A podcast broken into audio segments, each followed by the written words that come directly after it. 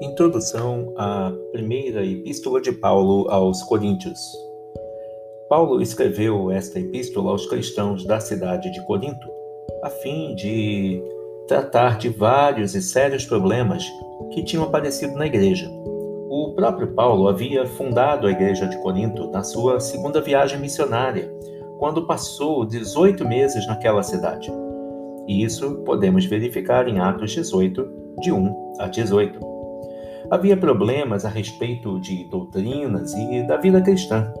A igreja tinha se dividido em vários grupos e Paulo procurava levá-los a, a, resolverem as suas diferenças e a voltarem a ser unidos como uma igreja de Cristo deve ser. Os cristãos de Corinto haviam escrito a Paulo pedindo a sua opinião sobre vários assuntos. E do capítulo 7 em diante, Paulo diz o que pensa a respeito desses assuntos. Uma das questões mais discutidas era a respeito dos dons, dos dons espirituais. Também a respeito do Espírito Santo. Assunto tratado nos capítulos 12, 13 e 14 de 1 Coríntios.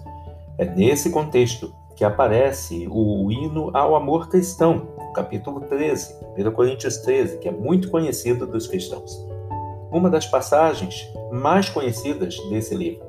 O capítulo 15 apresenta com clareza a doutrina da ressurreição.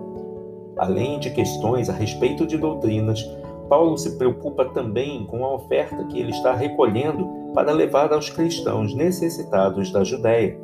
O apóstolo termina a epístola com saudações pessoais.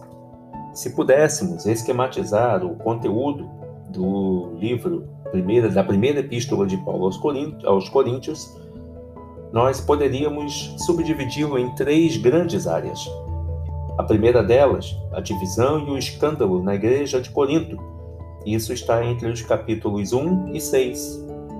A segunda, respostas às consultas da igreja de Corinto, entre os capítulos 7 e 15.